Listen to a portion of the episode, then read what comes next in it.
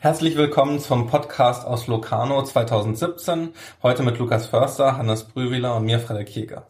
Wir wollen das Programm des diesjährigen Locarno Festivals Revue passieren lassen und äh, sowohl auf einzelne Filme eingehen als auch allgemeine Neuerungen beim Festivals, Veränderungen. Ähm, Hannes, du warst, glaube ich, du bist schon am längsten ähm, in Locarno, regelmäßiger Zuschauer seit vielen Jahren.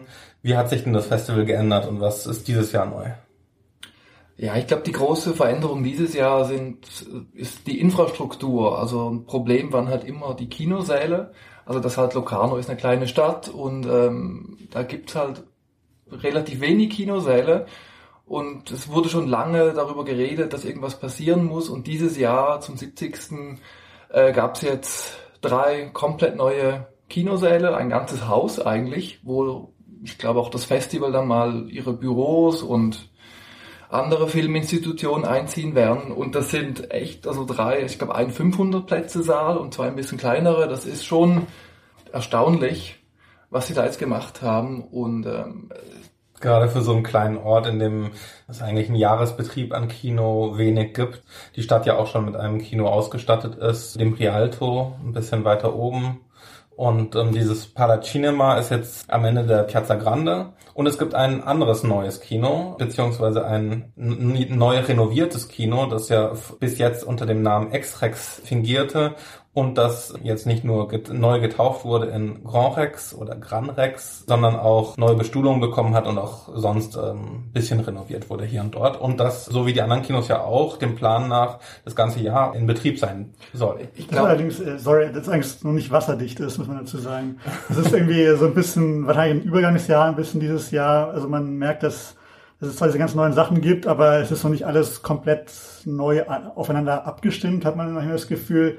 Ich wundere mich auch ein bisschen, sie haben diese drei neuen Säle, wenn man eigentlich denkt, dann könnten drei alte wegfallen. Und tatsächlich das Rialto wird weniger zumindest bespielt, aber gerade die richtig eigentlich ein bisschen ärgerlichen Kinos sind geblieben. Also zum Beispiel das Pala Video, das eigentlich schon lange weg sollte aus diesem Festival, weil es einerseits ungünstig liegt andererseits eine schreckliche Leinwand hat und auch die Sitze sind extrem unbequem. Aber das wird, schleppt sich so durch. Das wird auch dieses Jahr wieder bespielt. Ähm, und auch die Mehrzweckhallenartigen Säle ein bisschen abseits, wo früher das Festivalzentrum war, das sich jetzt eben verlagert, auch die werden weiter bespielt. Was wahrscheinlich sein muss, aber es ist so ein bisschen, also wenn man sich das Programm anschaut, wundert man sich so ein bisschen, wie das funktioniert. Also es gibt drei neue Säle, es gibt eigentlich nicht mehr Filme als sonst, aber Trotzdem sind keine Säle weggefallen. Ich glaube, was sie gemacht haben, ist, es gibt ein paar mehr Wiederholungen und was ich eigentlich sehr, sehr angenehm finde, sie haben das Programm so ein bisschen entzerrt. Also, dass man jetzt zum Teil zwischen den Filmen gibt es eine Stunde Pause im Saal, also es gibt keine Verspätung oder selten. Und das finde ich eigentlich, äh, also das finde ich was Angenehmes, aber ich gebe dir recht, die so ein, zwei Mehrzweckhallen wäre schön, wenn die ähm, ja, ein Problem ist halt, dass also auf die Mehrzweckhallen würde ich ja sofort gerne verzichten und ich habe es dieses Jahr geschafft, kein einziges Mal dort einen Film zu sehen. Allerdings hatte das auch zur Folge, dass ich zweimal in den Saal nicht reingekommen bin, weil die kleinen ähm, neuen Kinos, das eine, das Palacinema 2, ähm, hat um die 130 Plätze und die sind eben schnell voll bei Filmen, die ein bisschen Interesse wecken. Also eine gewisse Gefahr gibt es eben auch mit den kleineren Sälen, wie jetzt in diesem Jahr schon zu merken war. Gibt es Entwicklungen, die das Programm betreffen? Wie hat euch das Locarno 2017 gefallen von dem, was ihr mitbekommen habt? Ähm, also ich äh, habe wie die letzten Jahre mich auf die Retro, konzentriert. Allerdings ebenfalls wie zumindest im letzten Jahr hatte ich das Gefühl, dass, dass sich das auch ein bisschen anbietet, weil das Programm, was Aktualitäten angeht, nicht mehr ganz so interessant ist, wie es vielleicht vor zwei, drei, vier Jahren mal war. Ich weiß nicht so genau, woran das liegt. Vielleicht auch einfach nur, dass sie manche Filme, die sie damals bekommen haben, inzwischen nicht mehr bekommen, die jetzt dann doch eher vielleicht in Toronto oder keine Ahnung, wo sonst laufen. Ein bisschen hat man so das Gefühl, dass es ein bisschen eine kleine Krise auf hohem Niveau gibt, ist mein Eindruck, was das Programm angeht, weil sie eben ein paar Jahre lang wirklich einen sehr außergewöhnlichen Wettbewerb hatten, dann ja auch Siegerfilme von Leuten wie Albert Serra, Love Diaz und Hong Sang-so zum Beispiel hervorgebracht hat. Und dadurch wurden irgendwie auch, zumindest auch bei mir, Erwartungen geweckt, die jetzt vom aktuellen Programm eher schwer einzulösen sind. Aber das ist irgendwie vielleicht auch ein bisschen Jammern auf hohem Niveau. Ich denke, man kann auch bei den neuen Filmen immer noch viele Entdeckungen machen. Ja, also ich, habe auch viel Retro geschaut und äh, ich gebe dir da eigentlich recht, dass es jetzt dieses Jahr wenig Zwingendes gab im Wettbewerb, wo man sofort dachte, das muss ich unbedingt mehr anschauen, das ist ganz toll. Also es war, ich weiß, vor ein paar Jahren war, glaube ich, war das mit Love Diaz, Pedro Costa und ja, jetzt vergesse ich den dritten, aber da gab es die drei, vier Namen im Wettbewerb, wo man sofort dachte, wow, das, ist ja unglaublich. Und die Filme waren dann auch wahnsinnig toll.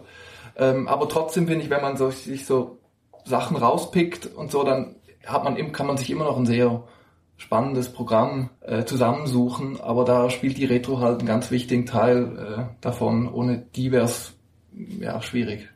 Ist auch nicht mehr ganz so einfach, schlechten Filmen aus dem Weg zu gehen. Also wenn man vor allem eine Neugierde hat auf neue Filme und ich werde schon oft gespannt auf das, was im Programm steht.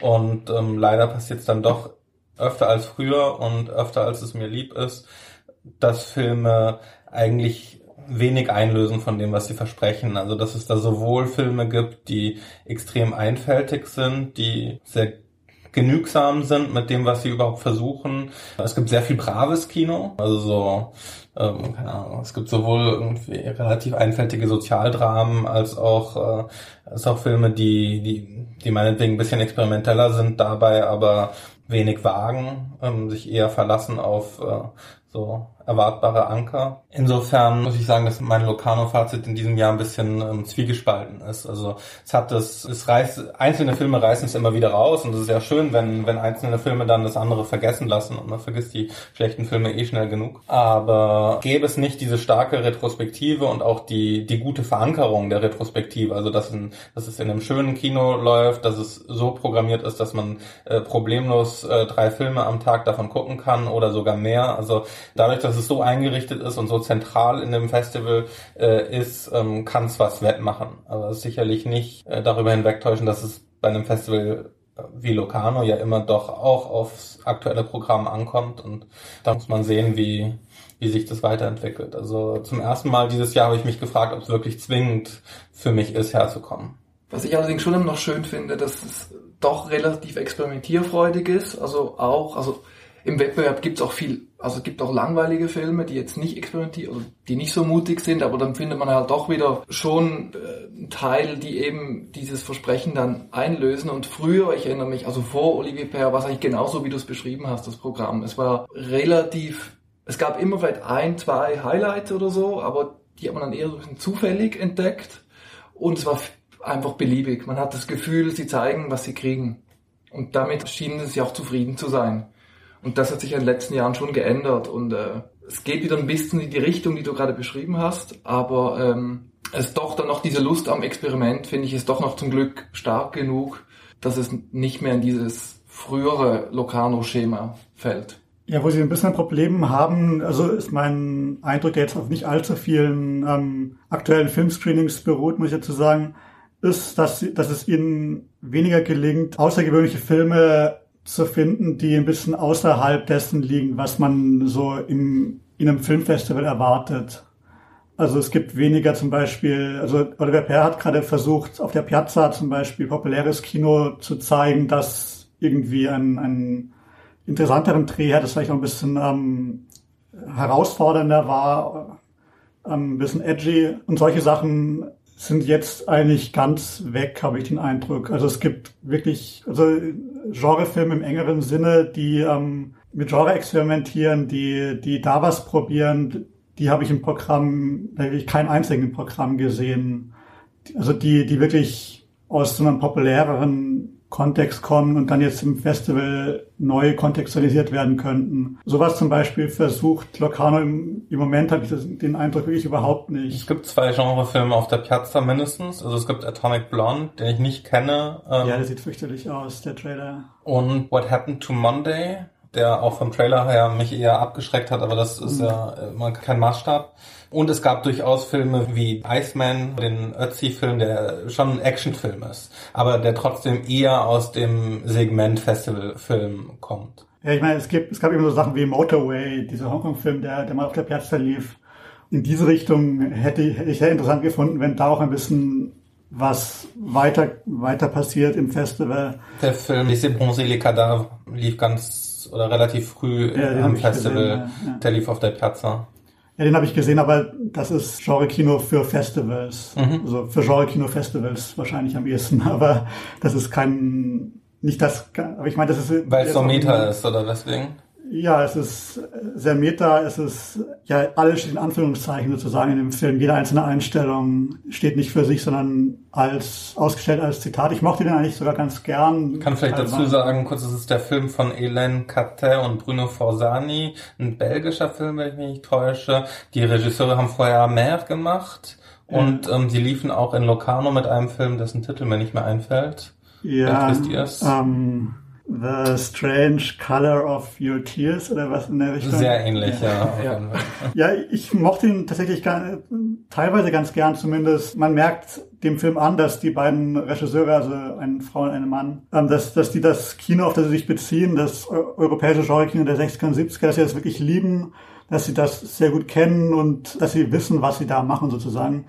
Und der ist wirklich teilweise extrem experimentierfreudig. Er hat auch nicht mehr diesen bisschen vulgär, vulgär-freudianischen Touch, den, den der letzte Film hatte, weil es jetzt nicht mehr um Giallo geht, sondern eher so um so Grindhouse, Action-Kino. Also es ist eigentlich ein einziger Shootout über zwei Drittel vom Film. Gibt schon viele Western-Bezüge, oder? Ja, es ist fast so ein bisschen, also nicht mehr nur Europa, sondern es geht so ein bisschen in die Packing-Richtung und so weiter hat aber eben so eine Kulisse, sehr europäische Kulisse an der Mittelmeerküste, äh, bei so einer alten Ruine. Also die Kulisse sieht ein bisschen wie, wie bei Chess Franco aus und dann, aber der Film selber dann eher funktioniert eher wie ein Peckinpah-Film nochmal in Zeitlupe, also sozusagen die Zeitlupe nochmal zerdehnt.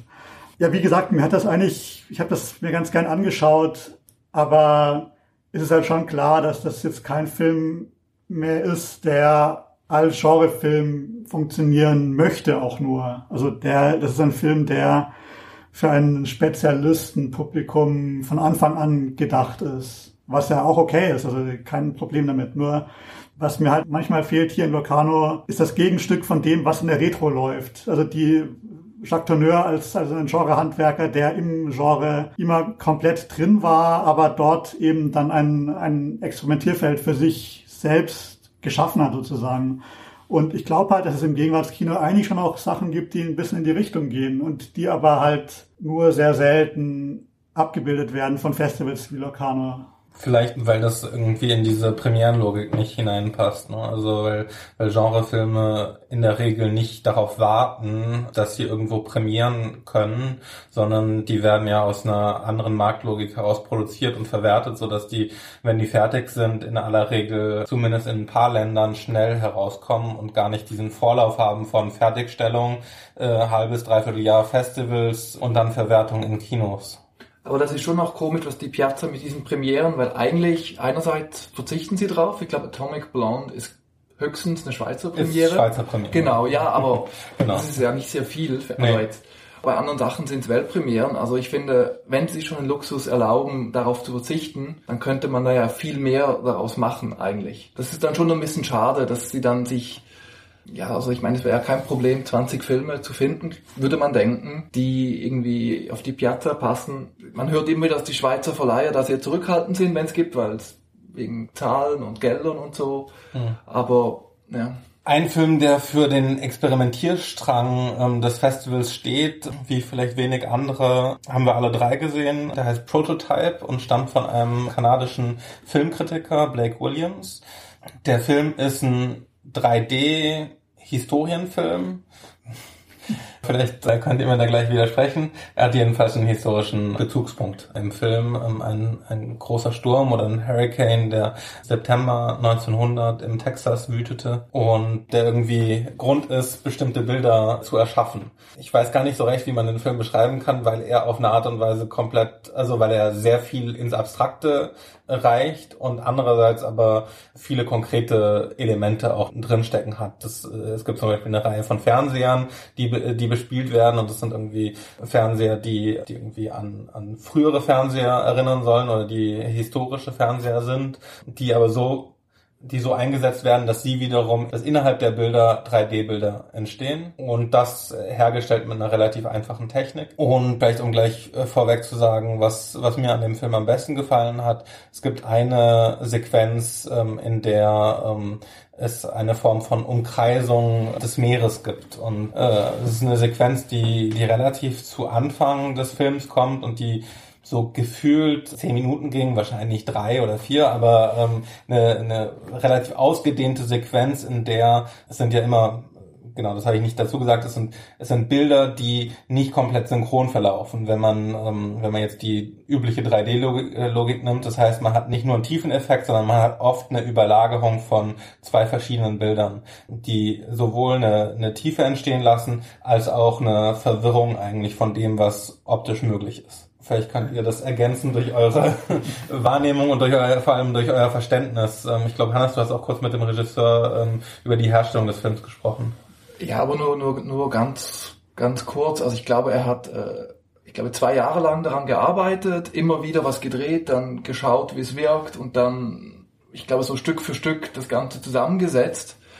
Äh, und auch mit diesen Fernsehern, ich weiß jetzt nicht, ob ich das auch richtig verstanden habe, schon auch auf 3D, glaube ich, was gefilmt, dann ist auf diesen Fernsehern irgendwie gezeigt und dann die Fernseher abgefilmt auf zwei Fernsehern und dann diese beiden Fernseher, glaube ich, wieder die Bilder zusammengesetzt für dieses 3D-Bild, glaube ich. So habe ich das verstanden. Aber ich bin jetzt auch nicht ganz sicher, ob ich dieses äh, da, ob das wirklich dann so ist. Na gut, die Produktionslogik ja. ist vielleicht auch nicht die einzige entscheidende. Aber ich, also ich fand das schon, also fand den auch interessant, diese, diese Mythologie, die der Film da aufspannt, die habe ich nicht ganz verstanden. Ich weiß auch nicht, wie wichtig die jetzt ist, weil er beruht auch auf eigenem biografischen, also er kommt, glaube ich, aus Texas oder seine mhm. Familie und das erste Haus, was man sieht, oder, oder ganz am Anfang auch so Bilder von einem, einem Wohnzimmer, das ist wohl das seiner Großeltern, was dann kurz danach abgerissen worden ist. Also die Welle ist mir auch geblieben, aber ganz toll fand ich halt diese Bilder, wo man, wo jedes Auge was anderes sieht und das ein riesen Durcheinander im Kopf gibt. Also was ja auch Godard schon gemacht hat.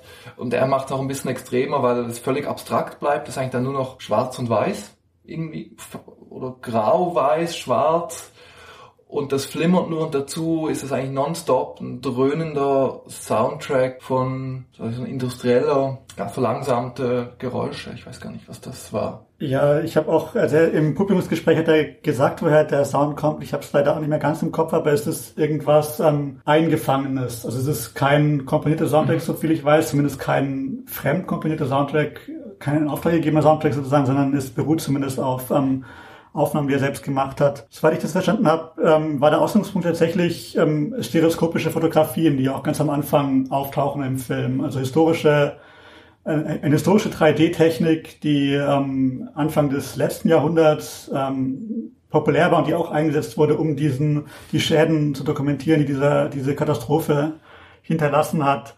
Auf einer Technik, technikgeschichtlichen Schiene leuchtet mir das mehr ein, was er macht, als auf dieser ähm, historisch-autobiografischen.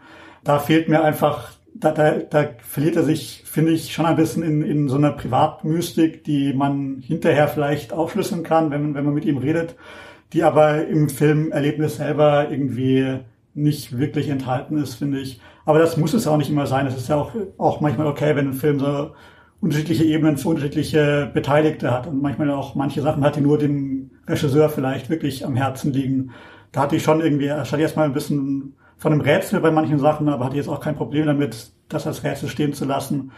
Mir ging es eigentlich auch wie euch, ich war von der Bildlichkeit selber einfach fasziniert.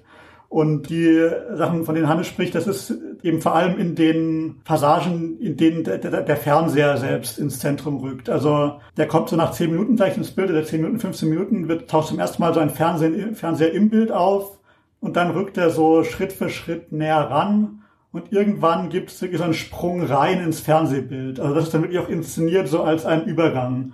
Man sieht davor so ein Flackern auf dem Bildschirm und dann setzt sich was in Bewegung und man hat das Gefühl, man wird so reingesogen in diesen anderen Raum, der, der das, diesen anderen wirklich ähm, bizarren und ein bisschen paradoxen Raum dieses Röhrenfernsehers, der irgendwie ein 3D-Bild enthalten zu scheint, das aber eben kein, ähm, keine wirkliche Räumlichkeit hat, sondern eher so äh, Räumlichkeitsmarkierungen, die durchs Bild schießen, die durch die, die durch die Leinwand schießen. Die eine Sache, die mir sehr gut gefallen hat, es gibt immer wieder so ein bisschen Scheinwerferartige Effekte, die also das irgendwie so ein Lichtkegel sich durchs Bild bewegt. Und das ist ein Fernseher aus den 50ern, glaube ich. Also auch ein, wirklich ein Röhrenfernseher, der auch noch die, ganz, ganz stark diese, geprägt ist von diesen Linien, die, in denen sich die Fernsehbilder organisieren.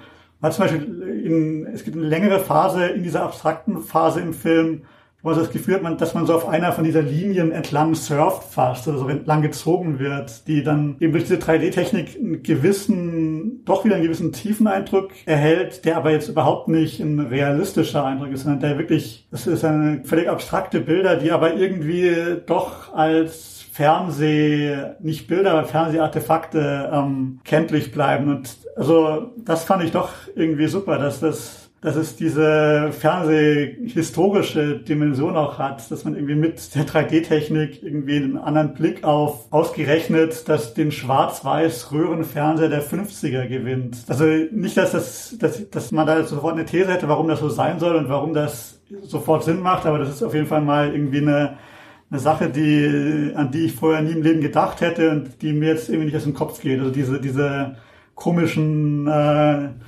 ja, das Innere der Fernsehbilder, die andere Seite der Fernsehbilder ist ja auch schwer zu beschreiben, was das genau für ein Raum ist, der sich in diesem Fernseher dann da öffnet plötzlich. ja. Ich habe auch keine Antworten drauf. Ähm Was man jetzt dazu sagen muss, also wirklich schade, dass die 3D-Technik, also in der Sicht, in der Sicht ist schon schade, dass die 3D-Technik ja im Moment wieder so ein bisschen zu verschwinden scheint, weil wo wird man diesen Film nochmal sehen können? Sehr selten, wenn überhaupt. Ähm, eins der Probleme ist ja, dass auch kaum 3D-Technik fürs Heimkino gibt, also das oder beziehungsweise dass das ähm, noch weniger verbreitet ist als 3D im Kino und im Arthouse-Bereich gibt's ja das sowieso nicht. Das heißt, das ist ein also in den allerwenigsten kleinen Kinos ähm, gibt's 3D-Technik. Das bedeutet, dass so ein Film eigentlich keine keine weitere Verwertung erleben kann, außer im Rahmen von ähm, bestimmten Festivals. Auch nicht alle Festivals können ja sowas zeigen.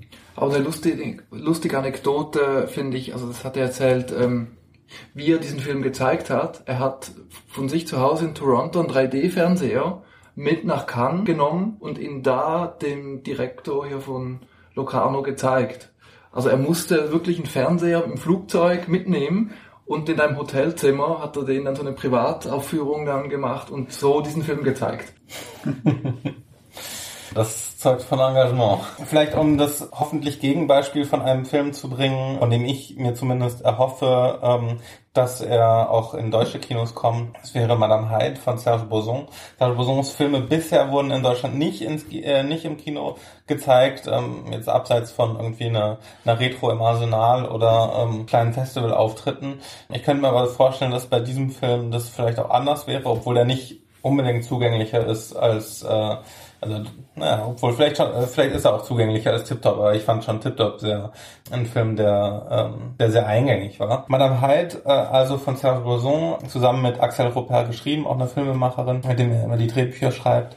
Und mit Isabelle Huppert in der Hauptrolle. Sie spielt nicht nur Madame Hyde, sondern Madame Jekyll. Und Madame Jekyll ist ähm, eine ähm, äh, Lehrerin in einer Art Berufsschule in einer kleinen Stadt oder einem Vorort. Ähm, ich glaube, gedreht wurde übrigens äh, überwiegend in der Nähe von Lyon, aber wo der Film genau spielt, weiß ich nicht. Jedenfalls in einem in einem eher äh, vororthaften äh, Setting mit ähm, Schülern, die äh, fast ausschließlich migrantischen Hintergrund haben, mit mit Ausnahme von zwei ähm, blonden Mädchen, die immer in der ersten Reihe sitzen.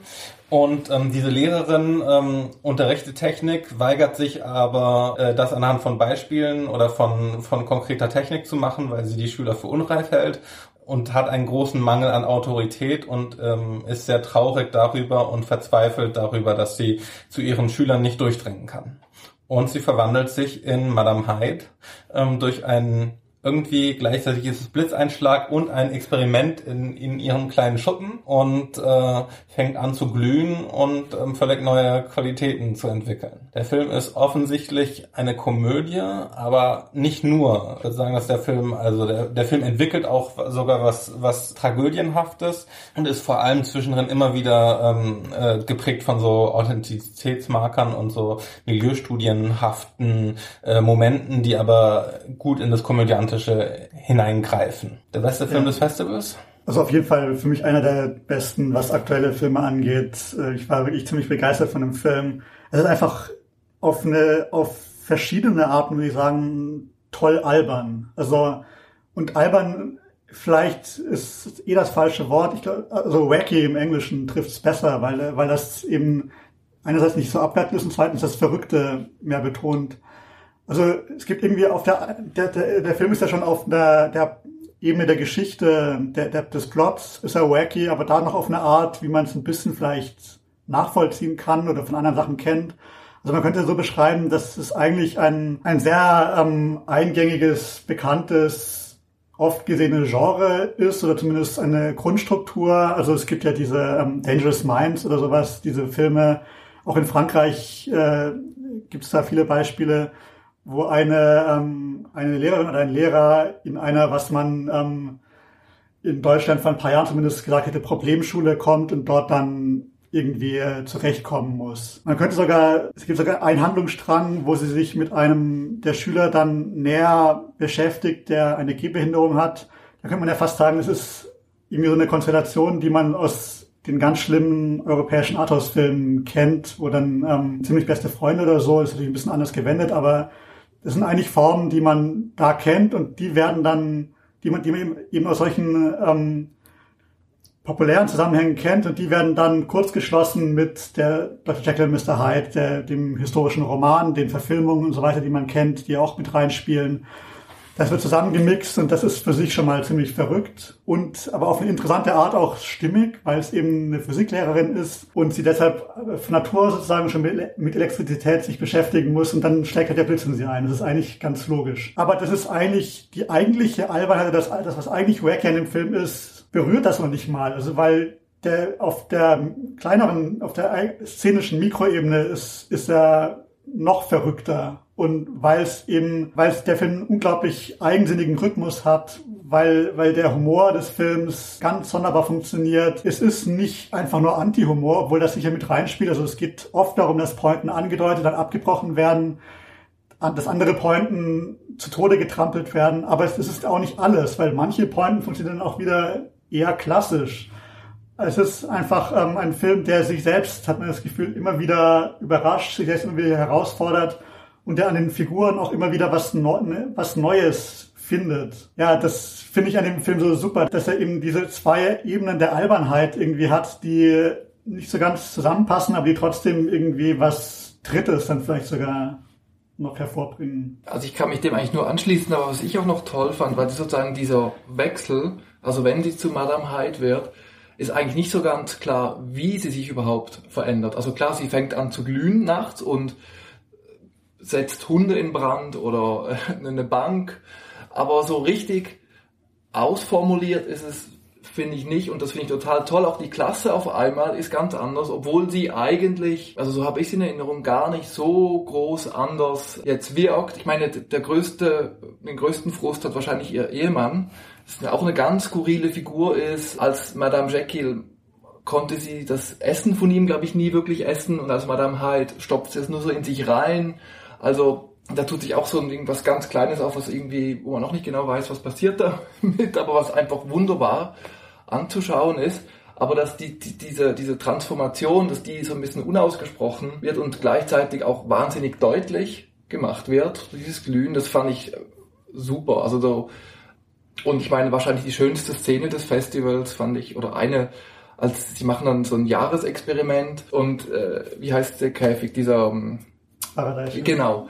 Und da bauen sie halt so einen Faraday-Käfig und dann mit irgendwie 100.000 Volt oder so, da wird, wird, wird, eine Schülerin, eine dieser beiden blonden Schülerinnen da reingestellt und die hat panisch Angst und äh, sie mit dann 100.000 Volt macht sie dann so Blitzexperimente. Und das alles vor dem Inspektor. Und vor dem Inspektor und, und dann steht sie und referiert und ihre Haare ziehen langsam zum Käfig durch die Elekt Also das ist echt, das ist wirklich wahnsinnig lustig. Ja, sie fragt dann die Klasse, warum ist sie nicht gestorben? Ja, das ist eine gute Beobachtung mit dem mit der Verwandlung, weil eigentlich äh, Madame Hyde auf eine Art und Weise genauso wenig Autorität weiterhin weiterhin hat und genauso also es, die Verwandlung ist ja nicht die Verwandlung, die ihr eigentlich so direkt hilft, äh, mit ihrem Problem umzugehen, sondern ähm, es gibt es gibt durchaus eine Form von Entwicklung. Gleichzeitig verläuft sie eben nicht äh, linear im Verhältnis zu zu dieser Transformation. Ja, ich meine, der Film ist in Filmen schräg, was er macht. Also ich habe vorhin Problemschule gesagt, aber eigentlich, wenn man sich diese Klasse anschaut, so schlimm sind die ja nicht. Also sind völlig in Ordnung. Ja. Die sind eigentlich, das ist eigentlich äh, auf so eine Schüler, auf so eine Lehrerin hätten, äh, hätten fast alle Klassen fast noch schlimmer reagiert wahrscheinlich. Und äh, es gibt auch noch andere Figuren, die wir noch gar nicht erwähnt haben, zum Beispiel den Rektor, der eine eigene Sensation für sich ist im Film. Von Roman Duris, äh, Roman Duris gespielt. Ja, der kommt am Anfang so als äh, so ein bisschen visionärer Macher-Typ äh, wird er präsentiert, wo aber schnell klar wird, dass da irgendwie wenig dahinter steckt, substanzielles und ähm, irgendwann später gibt es auch, gibt es auch selber zu, dass er das, dass es vielleicht er eigentlich am besten gar nicht arbeiten sollte, weil das eigentlich nicht so sein, sein Ding ist. Aber er wird trotzdem deshalb ja nicht bloßgestellt. Also das ist halt, ähm, der ist halt so sein, der spielt halt mit so seinem eigenen Film, hat man das Gefühl, der macht sein eigenes Ding und hat immer wieder, ähm, es gibt immer wieder so Gegenschüsse auf ihn, die super sind. Also in verschiedenen Situationen ganz egal, wenn, wenn man auf ihn schneidet, weiß man nie so ganz, was passiert, aber es ist immer, bringt es nochmal einen speziellen Dreh in den Film. Ja, da auch schön fand ich die Szene. Es gibt dann diese Inspektion und dann finde ich in der Szene dieser, nicht Klamauk, aber dieser Rektor halt, der halt seine Show abzieht und gleichzeitig wird klar, dass das die letzte Inspektion war, weil das wird sozusagen wegsubventioniert und der Inspektor eigentlich damit arbeitslos ist und der Rektor diese Aufgabe übernimmt und wie sozusagen die Freude des Rektors und sozusagen die Melancholie des Inspektors, das ist, äh, finde ich, sehr schön gegenübergestellt.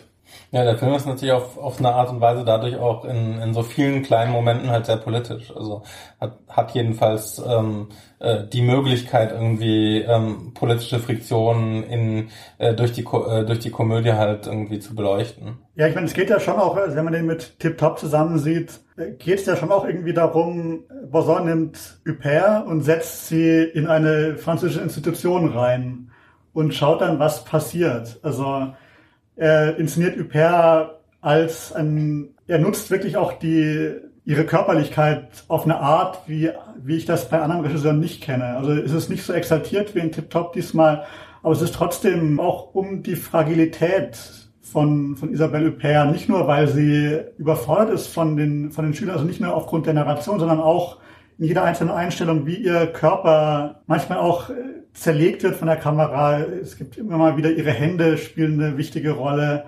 Das ist relativ subtil dieses Mal, nicht so slapstickhaft wie in Tip Top, sondern eher ähm, ja, es geht wirklich um Stress eher einfach nur und was das mit einem, einem Menschen machen kann. Aber irgendwie geht es ja schon darum, dass Huppert in diese Institution reinkommt und dadurch irgendwas sichtbar wird daran. Das ist nicht, also ist schwer zu beschreiben, was eigentlich. Aber ich denke schon, dass es darum geht, eine Art neues, ein bisschen ähm, versponnenes Gesellschaftsbild dadurch zu ähm, kreieren. Und das äh, finde ich schon wirklich ein tolles Projekt auf jeden Fall, von was, was er jetzt in, im zweiten Film in Folge schon macht. Es gab doch auch letztes Jahr oder vorletztes Jahr dieses, diesen Kurzfilm von Boson, wo ja auch um was Ähnliches ging, sozusagen, ich weiß jetzt den Titel nicht mehr, aber es, es gab so eigentlich so eine, so eine Tanzperformance in so einem Ort es ging, und dann gab es eben auch um, also es ging um Architektur und dann hat die Bevölkerung dieses Ortes gegen den Architekten sozusagen gesungen. Also dass eigentlich die Architektur doch die Bedürfnisse der Bevölkerung beachten soll. Das als eine Art Tanz, Performance, Musical. Das war auch, das ging für mich auch ein bisschen in die gleiche Richtung. Ja, es, ich denke schon, es geht wirklich um Gemeinschaft, um eine Art von moderner Gemeinschaft, in, auch in dem Film jetzt. Es wird immer wieder betont, dass es so eine Art äh, Sozialbauprojekt, Wohnprojekt, Bauprojekt, glaube ich, gibt in der Nähe der Schule, wo auch einige der Schüler herkommen und wo dann auch ein Mord geschieht im Laufe des Films. Ja, das Interessante oder was, was eben das Besondere daran ist, dass das nicht als, also nicht mal dem Ansatz als, als irgendwie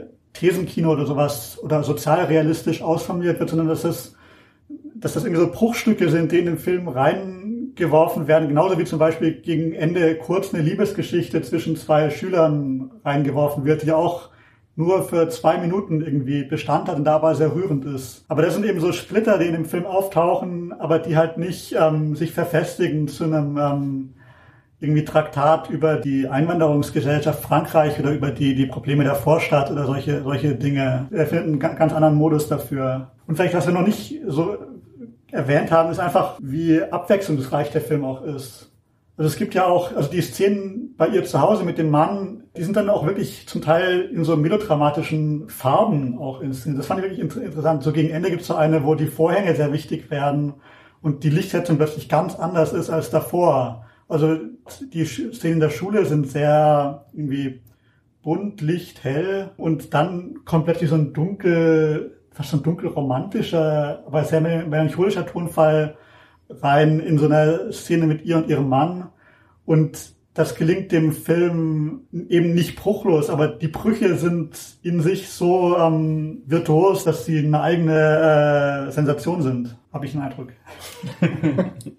Also mir, mir gefällt gerade das, dass es ähm, auf eine Art und Weise auch inkohärent ist, selbst wenn die Teile tatsächlich so zusammengesetzt sind, dass sie miteinander auch einen Sinn ergeben, aber dass es nicht, nicht darum geht, irgendwie diese, diese Brüche zu kitten und dass es nicht darum geht, irgendwie Brücken zu bauen, sondern eher auszustellen, wie eben die, die einzelnen Teile nebeneinander stehen und nicht äh, keine, keine Lösung erfahren oder kein, kein Ganzes ergeben. Mir vielleicht eine Sache noch, ähm, es gibt einmal so eine Rap so ein Rap-Stück, so eine Rap-Performance eigentlich, äh, die vielleicht so ein bisschen im Kleinen funktioniert wie der Film an, insgesamt auch.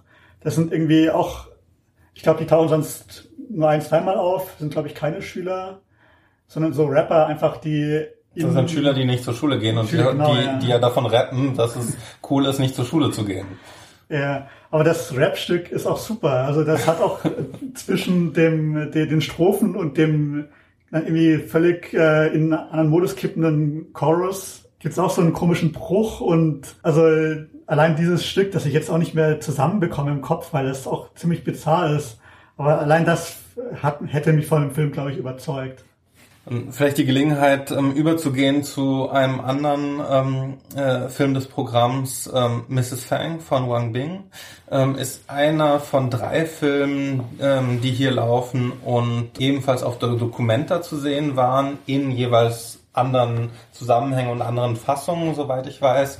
Die anderen beiden sind Le Fort des Fous und Ben Russells äh, Good Luck. Mrs. Fang, also von, von Wang Bing, ein ähm, verhältnismäßig kurzer Film, unter, unter anderthalb Stunden jedenfalls, der sich ähm, titelgebenden äh, Frau widmet, ähm, die ähm, im Sterben liegt. Ähm, eine Frau in einer Wohnung, die irgendwie ein, äh, ein Zimmer ist. Jedenfalls sehen wir immer dieses eine Zimmer mit mehreren Betten, in dem die gesamte Familie sich aufhält. Und der Film spielt, vielleicht wisst ihr das genau, genauer, jedenfalls in einem kleinen, kleinen Ort, ähm, der irgendwie hauptsächlich ähm, von Fischern ähm, bewohnt wird und zum Teil auch von, von Touristen oder von Leuten aus der, aus der nächsten Stadt ähm, als, äh, als Wohnort noch genutzt wird. Und wir sehen eben dieser einen Frau dabei zu und der Film begleitet sie in den letzten, in den letzten Momenten ihres Lebens und die Familie, wie sie sich um sie kümmert. Und nach und nach ähm, äh, kriegen wir auch ein bisschen was von, von dem Leben außerhalb dieses einen Zimmers mit. Ein, ähm, ja, wie, äh, wie man es bei Wang Bing kennt, irgendwie ein Film, der sich aus, äh, aus einer ganz kleinen Situation, äh, der aus einer ganz kleinen Situation was entfaltet und was mich vor allem ähm, äh, begeistert hat, ist die Art und Weise, wie die Zusammenhänge ähm, zwischen den verschiedenen Orten, ähm, das was gezeigt wird, die sich nicht konzeptionell er ergeben und auch nicht äh, und auch nicht irgendwie klar strukturiert sind, sondern wie eher sich, äh, wie diese Stücke auch irgendwie relativ frei nebeneinander stehen, obwohl die, die Zusammenhänge klar sind. Aber das ist da irgendwie, äh, wir sind in dem einen Raum, in dem, in dem sie die ganze Zeit mehr oder weniger regungslos liegt und die Familie sich um sie kümmert und äh, sich um sie, äh, sich über sie unterhält und dann sind wir, ähm, sind wir draußen beim ähm, mitten in der Nacht beim Fischen und das Fischen ist auch besonders interessant zu verfolgen, weil es ein Fischen ist mit, wenn ich das richtig verstanden habe, mit Elektrokutierung der Fische. Vielleicht wisst ihr mehr darüber. Ja, das, ich finde, das ist wirklich sehr clever auch gemacht, wie er der Film mit diesen Orten umgeht. Man, also zum Beispiel ganz am Ende, ich glaube, wenn, wenn sie kurz bevor sie tot ist oder so, gibt es das erste Mal eine, folgt die Kamera einer Person, die von ihrem Zimmer raus auf die Straße geht und man sieht sozusagen, glaube ich, durch drei, vier Räume folgt man der Kamera und das ist das erste und einzige Mal, dass man so einen Ansatz, ansatzweise die Geografie des Ortes so ein bisschen erschlossen wird. Und das fand ich schon, also fand ich total spannend konstruiert, wie er mit diesen Ordnern umgeht. Und was mich auch überrascht hat, äh, ist bei dem Thema, also wie unemotional der Film eigentlich ist. Also das, also ich hätte damit gerechnet, dass ich das viel emotionaler fände, jemandem beim Sterben zuzuschauen. Aber das war dann interessanterweise doch, äh, habe ich mich auf eine interessierte Weise relativ distanziert gefühlt, was ich eigentlich sehr interessant fand, obwohl er man sehr oft eine Großaufnahme auf dem Gesicht äh, dieser Frau war. Ging euch das auch so oder war das nur meine äh, Haltung dann? Also emotional fand ich es schon, aber ähm, äh, vielleicht dadurch, dass es, es geht ja sowohl um irgendwie eine Alltäglichkeit vom Sterben, als auch dar, äh, als auch um die Rituale, ähm, also wie, wie eine Familie damit umgeht und wie sie damit umzugehen hat. Ähm, es wird ja viel darüber diskutiert. Und es, es ist durch die, durch die Dehnung, die ja, also da, dadurch, dass man ja normalerweise so ein, so ein Sterben ähm, anders inszeniert hat mhm. in Filmen, hat es was, äh, also es hat was ein bisschen Neutralisierendes, aber ich finde es dadurch nicht weniger emotional, es ist nur, es ist nur weniger dramatisch. Ja, also, das, vielleicht ist das das bessere Wort, dramatisch als emotional, das stimmt. Ja, ich hätte, emotional weiß ich auch nicht, ist es mir schon nahegegangen auf eine Art und hat mich vor allem auch reingezogen in den Film. Ähm, also schon ein immersiver Film, wenn man das jetzt so sagen möchte. Aber gleichzeitig, und ich glaube, das ist was, was mir schon öfters passiert ist bei Wang Bing, gleichzeitig ist einem, oder zumindest mir bei, wenn ich Wang Bing-Filme schaue, immer sehr die Vorführsituation bewusst. Also ich denke dann immer, wir schauen jetzt alle diese Großaufnahme an. Und das denke ich sonst nicht so oft, wenn ich im Kino sitze. Also das, diese Akt des Sehens, des gemeinsamen Sehens gerade, ich weiß nicht, woran das liegt, aber das ist mir jetzt gerade wieder passiert. Also ich, den, ich habe den Film gerade eben gesehen und da saß ich da in dem riesigen Fevi mit äh, wahrscheinlich um die tausend anderen Leuten oder so. Und da ich, als gerade als diese Großaufnahmen kamen, die wirklich sehr, sehr interessant und eindrücklich sind, habe ich immer gedacht, ja, jetzt sitzen wir hier alle und schauen diese Frau an, die ähm, also inzwischen gestorben ist und die da ihre letzten Atemzüge macht. Und das ähm, war schon eine eigenartige, ein eigenartiges Erlebnis, dass ich irgendwie, ich weiß nicht, woran das liegt, dass, dass es bei Wang Bings Film, zum Beispiel auch bei diesem Taang, dem, ähm, wo es diese lange Lagerfeuerszene gibt, da ist mir das auch passiert. Ich weiß nicht, was die Filme haben, dass, dass sie diese Art von gesteigerter Aufmerksamkeit nicht nur für das Bild, sondern auch für die Situation, in der man es anschaut, haben. Also ich kann das an den Film selber nicht festmachen, aber es ist mir jetzt tatsächlich schon mehrmals passiert bei seinen Filmen. Ja, ansonsten war ich einfach wieder ziemlich begeistert davon, wie es ihm gelingt, aus mit diesen einfachsten Mitteln solche Bilder zu finden, die so, so eine Kraft haben, die man sofort, die einen sofort packt. Also das betrifft einerseits diese Großaufnahmen, da kann man, also da kann man sich noch ein bisschen zurechtlegen, vielleicht wie das, also es ist, man sieht eben diese Frau, die wach ist in ihren letzten, in den letzten Tagen, die sie lebt, die die Augen geöffnet hat. Das Gesicht wirkt ähm, angespannt, aber mehr kann man eigentlich nicht sagen. Man kann nicht sagen, was sie wahrnimmt von ihrer Umgebung. Es gibt manchmal so Gesten, die darauf andeuten, dass sie schon etwas wahrnimmt, dass sie nicht, ähm, dass sie ein bisschen was davon merkt, was um sie herum vorgeht. Aber man weiß natürlich trotzdem überhaupt, man hat überhaupt keinen Zugang sozusagen zu ihrer Subjektivität oder so. Also, und dass dann dieses Bild so lange bleibt, diese Großaufnahmen, das ist, äh, das ist schon was Besonderes. Aber eben auch diese schon genannten Fisch, Fischer-Szenen. Also ich hätte mir auch sehr gerne einen Film nur darüber angeschaut. Also, vielleicht auch einen, der nicht nur 86 Minuten dauert, sondern wie oft bei ihm drei, vier, fünf Stunden. Also alleine wie großartig die Bilder aussehen. Also Es gibt, glaube ich, drei Szenen von diesen Fischen. Ähm, die erste ist eben diese Nachtszene, da fährt ein Boot ähm, mit so einem leuchtenden Stab. Die, sie sucht, glaube ich, immer mit diesem, mit diesem Leuchten ähm, den, den Fluss nach Fischen ab und dann wenn sie irgendwas sehen, was, wo sie glauben, dass ein Fisch sein könnte, dann stoßen sie das Netz rein und versuchen die Fische irgendwie zu elektrokutieren. Das habe ich auch so, anders kann ich das mir nicht erklären. Aber gleichzeitig irgendwie gibt es noch ein zweites Schiff wahrscheinlich, wahrscheinlich von dem aus gefilmt wird, weil es gibt noch manchmal so andere Lichter, die, die durch das Bild huschen. Und dann gibt es irgendwie einen Sonnenuntergang am Himmel, der so rötlich gefärbt ist und sich im, im Fluss spiegelt. Das ist die erste Szene. Dann gibt es eine zweite, in der es eine wahnsinnige Spiegeloberfläche gibt, die wirklich so gemalt aussieht. Also wirklich so drei, Men drei Menschen verschwinden so langsam zwischen den Büschen und man sieht dieses, dieses unglaubliche Panorama. Ähm, ich glaube, es wird auch in den Morgenstunden sein, aber es ist deutlich heller. Und eben diese spiegelglatte Oberfläche und da denkt man echt, da ist man jetzt irgendwo in einem ähm, in, in der niederländischen Landschaftsmalerei oder so plötzlich.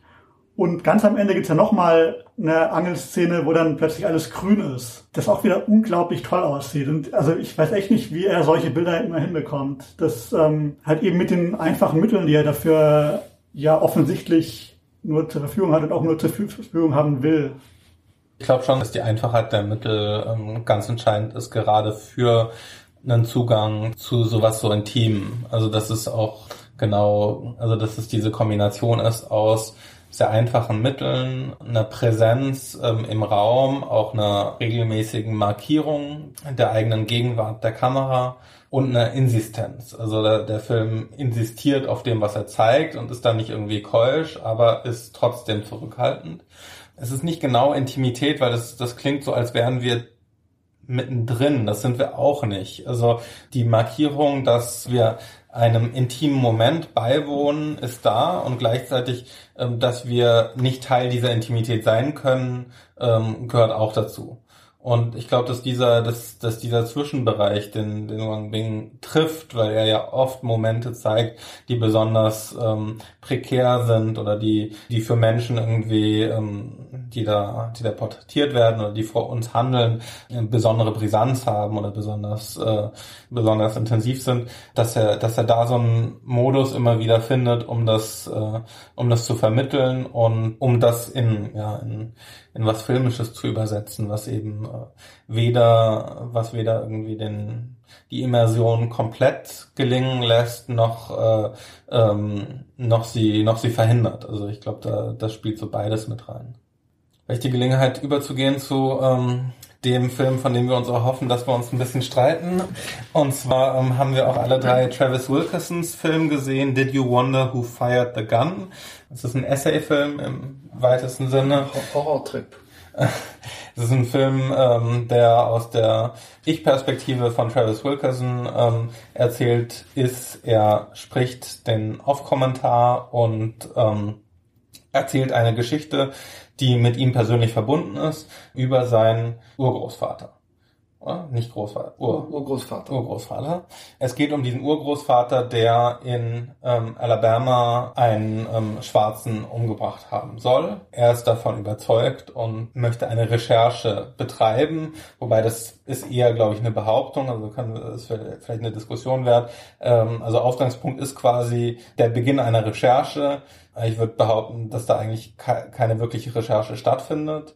Jedenfalls ist es eine Bewegung von einem Film, der irgendwie sich aufmacht, etwas, eine Situation zu beleuchten und das ähm, ja, mit verschiedenen Mitteln macht, mit Gesprächen, mit ähm, vor allem vielen Bildern, ähm, Archivbildern ähm, und überwiegend aktuellen Bildern, die aber nicht in Dokumentarfilmlogik ähm, nach Informationsgehalt kombiniert werden, sondern schon eher nach ähm, essayistischen ähm, Kriterien, nach einer, einer Form von einer vielleicht aktivistischen Poetologie oder sowas.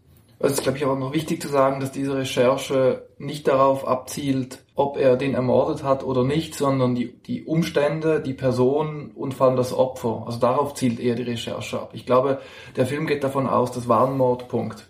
Also darüber, ich glaube, es wird so noch mal ein kleines Fragezeichen gegen Ende da gesetzt, aber eigentlich ist das, das ist nicht so entscheidend. Nein, dass ja. der Film sagt, das war ein Mord, äh, ein kaltblütiger Mord und ähm, was waren die Umstände, was waren das für Personen und das ist das Interesse des Films und ich glaube schon, dass es da eine Recherche gab. Also dem würde ich schon mal als erstes widersprechen. Ich meine, das müssen wir ja davon ausgehen, dass er lügt in dem Film, weil er sagt in dem Film, dass er diese Recherche unternommen hat, dass er sogar einen Detektiv angeheuert hat und du meinst, das stimmt alles gar nicht. Nee, nee, so meine ich das nicht.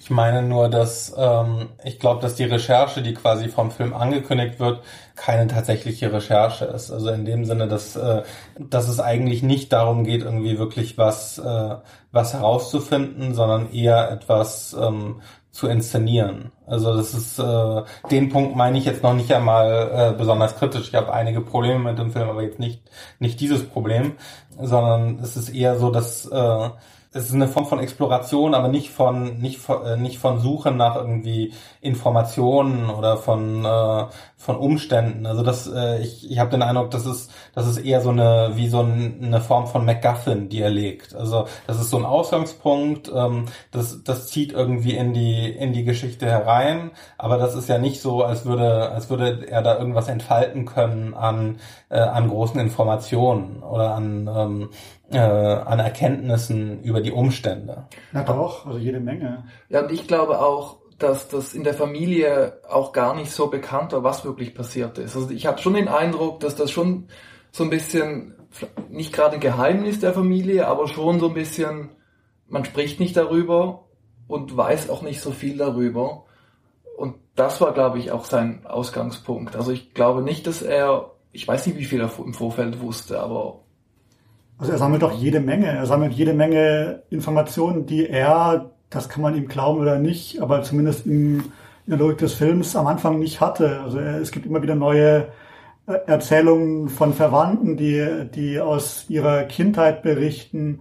Es gibt ähm, Abschweifungen zu anderen Fällen, die den, diesen Mord, um den es hauptsächlich geht, mal mehr, mal weniger direkt berühren. Es gibt, es ist wirklich eine Sammelbewegung und ähm, ich meine, ich vielleicht meistens in der Richtung, dass es keine Investiga dass es eine Investigation ist, deren Ergebnis, in, deren Ergebnis oder deren Richtung in gewisser Weise von Anfang an feststeht. Da würde ich dir zustimmen. Es ist ein Film, der, wo man jetzt nicht erwartet, dass am Ende rauskommt, nein, das war kein Mord. Das ist eigentlich das nicht. Das, ähm, es ist ein agitativer Film, der ähm, am, von Anfang an klar macht, dass er diese Investigation, die er betreibt, in Kontext stellen möchte mit der Black Lives Matter Bewegung der Gegenwart. Und das passiert auch immer wieder. Es gibt immer wieder zwischengeschnitten ähm, so Segmente, die mit Text und Musik arbeiten, die anschließen an die Black Lives Matter Bewegung und am Ende soll es den, soll, sollen beide Linien konvergieren. Das das praktisch die Vergangenheit in die Gegenwart umkippt und am besten sogar in den Kinosaal umkippt und man selbst Teil einer sozialen Bewegung wird.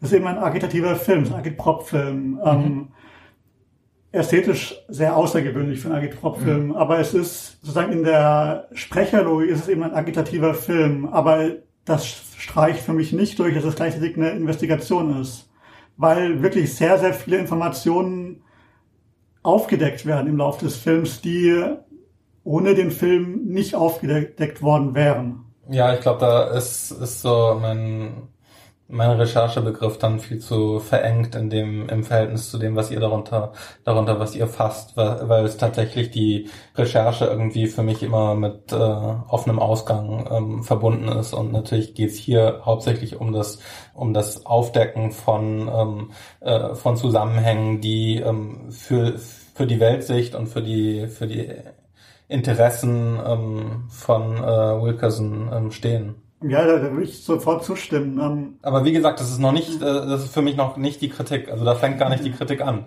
Also das, das war nur mein Versuch zu beschreiben, was ich wahrnehme, wie der Film funktioniert, in dem, wie er mit der Inform Informationssammlung umgeht. Und deswegen ist es für mich erstmal nicht richtige Informationssammlung, weil das wäre irgendwie, äh, es wäre wär eine andere Form von, ähm, von Exkursion, ähm, sondern es ist eben das, äh, das Vereinen von Elementen für diese, ähm, für diese Thesen, die er vorbringt. Ja, aber es sind wirklich neue Sachen. Also es sind wirklich neue Zusammenhänge, die er aufdeckt. Was meinst nicht, du dann? Ähm, ja, die Geschichten, die er, die aus der, die, die ihm erzählt werden, das sind keine, das sind, das ist trotzdem dokumentarisches Material sozusagen. Also vielleicht kann man sagen, es ist trotzdem ein Dokumentarfilm, wenn man die Investigation jetzt mal ausklammert. Es ist nicht nur ein gestalteter Agitprop-Film, der, den man auch, den Wilkerson auch praktisch aus YouTube-Material kompilieren hätte können. Die Techniken erinnern daran manchmal, aber es ist ein dokumentarischer Kern darin und ich weiß nicht, wie man das nicht, also wie, wie man den nicht sieht. Also ich, ich, meine, vielleicht ein Beispiel könnte ja sein, es gibt ähm, eine längere Szene zu dem Krankenhaus in dem Ort und ähm, das jetzt heute geschlossen ist, das soll verkauft werden, aber früher war das halt eines, wenn ich das richtig verstanden habe, eines der Krankenhäuser und da ist eben dann auch Bill Spann, das Opfer, ähm, gestorben und da äh, lässt er schon so ein bisschen die Geschichte von diesem Krankenhaus und was es bedeutet, da zu arbeiten. Er interviewt länger auch einen Ed, Ed Vaughn heißt er, glaube ich, äh, der äh, da mal als was nicht Pfleger, als der, der gereinigt hat ganz am Anfang und das auch wieder das Klima in diesem Krankenhaus schildert und was das bedeutet hat, da zu sein und wie die Ärzte waren. Und das finde ich ist schon also das ist klassisch dokumentarisch für mich, was, was er zum Beispiel in dieser Szene, wie er das aufarbeitet und dann auch so verrückte Sachen, wo man denkt, das kann nicht wahr sein. Das, äh, es gibt dann ein Bild von der Front und alles ist mit Brettern zugenagelt und die Tür, da gibt es in der Mitte so einen dunkleren Fleck und das ist wohl, wo sich jemand äh, mit dem Gewehr in den Kopf geschossen hat und das ist noch der Abdruck sozusagen, der an der Tür übrig blieb. Ja, das ist eben die, einer der Momente, in der das wirklich in einen Horrorfilm umkippt. Also das ist wirklich äh, eine erstaunliche Sache in dem Film, finde ich, dass, dass, dass, dass Wilkerson das gelingt, diese, diesen äh, Doku-Agitprop-Film wirklich in so einen, äh, in so einen Höllentrip in so einen, ja, der amerikanischen Südstaaten zu verwandeln. Mhm. Also auch mit plakativen Mitteln oft natürlich, aber das ergibt sich doch irgendwie, würde ich sagen, weitgehend aus dem Material und und natürlich aus, aus einem gewissen Gespür für Bilder, die er hat. Also diese, diese rote, diese blutrot eingefärbte Himmel, der wieder auftaucht während den Autofahrten und so. Das ist natürlich, also da ist so ein bisschen Showmanship auch dabei natürlich. Aber in dem Fall finde ich das völlig gerechtfertigt. Ich habe mit anderen Wilkerson-Filmen, die ich gesehen habe, manchmal ein bisschen Probleme, auch weil ich nicht immer sozusagen seiner politischen Meinung bin. Aber in dem Fall finde ich, sozusagen die Schwarz-Weiß-Weltsicht, also ergibt ja wirklich direkt aus, aus dem Konflikt mhm. und es gibt eines gegen Ende, wo ich dann auch wieder denke, nee, das ist jetzt, also da, da bin ich nicht mehr dabei, wenn er dann von White zu Whiteness wechselt und von dem lokalen Konflikt auf die ganze Welt ohne jede Umschweife, das ist dann wieder das, was mich an anderen Wilkinson-Filmen manchmal stört und was mich an vielen linken Polit Filmzusammenhängen manchmal stört, aber das ist ganz wenig in dem Film, weil ich finde ja wirklich die, die, da hat er ein Thema gefunden, das ihm offensichtlich sehr am Herzen liegt und das ähm, auch perfekt zu dem passt, was wie er irgendwie so als, als politisch und ästhetisch drauf ist. Ja. Aber Frederik hat ja auch andere Probleme mit dem Film. Ja, tatsächlich die Verallgemeinerung sehe ich hier wenig. Vielleicht ist, sind es hauptsächlich eigentlich ästhetische Fragen. Also weil ich auch glaube, dass ich mit dem politischen Anliegen von Wilkerson, also da sehe ich wenig Dissens. Ich finde es auch völlig legitim und verstehe ich auch, wieso er zum Beispiel großes Anliegen damit hat, sich selbst in Frage zu stellen und quasi die eigene Perspektive, die der Film ja einnimmt, zu hinterfragen und quasi äh, erzählt die Geschichte von zwei Familien, einer, einer weißen und einer schwarzen und er wiederholt immer wieder, das eine ist die Familie des Mörderers und das andere ist die Familie des Ermordeten und immer wieder, dass er zur Familie des Mörderers gehört. Also auch dieser Zusammenhang und dass er derjenige ist, der die Geschichte erzählen kann. Er sagt ja ganz zentral, eine das ist die Familie des, ich glaube, wo man das Grab sieht und das andere ist der Familie der Person, die filmt und dann, und wenn das nicht Rassismus ist, dann weiß ich auch nicht, was Rassismus ist. Das finde ich ein, wo er, was du beschreibst genau, finde ich sehr prägnant. So, unsere Aufnahme wurde kurz unterbrochen. Insofern ähm, sind wir ähm, in unserer Diskussion über Travis Wilkerson was unterbrochen worden. Lukas wollte gerade entgegnen, warum ähm, oder hat gerade ist, äh, hat mir gerade widersprochen. Und vor allem, wieso für ihn ähm, diese diese Form von ähm, äh, Versprachlichung und von von Rhetorik gut funktioniert. Ja, ich habe das, glaube ich, genannt. Er ist zwar ein sturer Altlinker, aber er weiß, wie man mit Bildern umgeht und wie man, wie man Bilder und Töne montiert. Und für mich ist das wirklich ein, also das könnte leicht schiefgehen, peinlich werden, was er macht, aber irgendwie gefällt es mir in dem Fall und auch in dem Film, im Fall von dem Film, den er davor gemacht hat, sehr, sehr gut. Und ich finde es toll, dass sie den Film ausgewählt haben für den Wettbewerb, was äh, andere größere Festivals nie im Leben gemacht hätten. Ähm, das ist eigentlich ein Film, der äh, die man sich inzwischen nicht mehr mal so richtig im Forum vorstellen könnte der, bei der Berlinale. Insofern ähm, finde ich, äh, ist wahrscheinlich der beste Film im Wettbewerb, aber auf jeden Fall einer, den ich da immer verteidigen würde, dass er da ist. Ja, programmatisch kann ich das auch verstehen. Also ich äh, meine meine Probleme mit dem Film bedeuten nicht, dass ich nicht finde, dass er eine Auseinandersetzung wert ist oder dass er dass er irgendwie als als Gegenstand interessant ist. Und das gehört zu den zu den paar Filmen. Also da gibt's eine, eine Reihe von Filmen, die hier laufen, die die anderswo gar nicht irgendwie satisfaktionsfähig wären. Und ähm, das glaube ich aus falschen Vorsichten und aus so ähm, Ideen von dem, was professionelles Kino ist, ähm, welche Distanz das einnehmen muss zu seinem Sujet oder wie es geformt sein muss. Und sicherlich äh, reißt äh, Wilkerson solche Kriterien und ähm, äh, schert sich da auch nicht darum und ist auch sicherlich nicht der Beste darin, sein Werk irgendwie ähm, zu kommunizieren oder zu verbreiten er ist ja auch ein großer Außenseiter gewiss. Er macht, also er macht ja fast alles selber in seinem Film und ähm, hat doch jetzt keinen Weltvertrieb oder so oder sonst eine Produktionsfirma, die ihn irgendwie jetzt auch pusht, also auch auf Festivals bringt. Und das ist bestimmt auch ein Grund, warum er so doch bis jetzt zu diesem Film, es ist das erste Mal, dass einer seiner Filme ja auch im größeren Festival auch in einer, in einem Wettbewerb läuft. Das ist sonst noch gar nie, glaube ich, passiert davor. Und immer nur in Nebensektionen, mal Sundance irgendwo Nebensektion, hier in Locarno auch. Und das freut mich schon sehr auch für ihn als, als Filmemacher jetzt, dass jetzt nach doch mehreren Filmen jetzt, weil er diese Plattform kriegt denke halt, dass der Film so viel effektiver sein könnte, aber wahrscheinlich ist es, ist es das, wo ihr, wo ihr widersprecht. Also für mich, also mich bürstet der eher ähm, gegen sich auf durch diese ästhetischen Entscheidungen, als dass ich, als dass ich den Eindruck hätte, dass er, dass er mich reinzieht. Ja, ist wahrscheinlich einfach äh, tatsächlich äh, Differenzen, die wir hier nicht mehr erklären können. ähm. Genauso wie uns die Zeit davon gelaufen ist, um über Jacques Tourneur zu sprechen.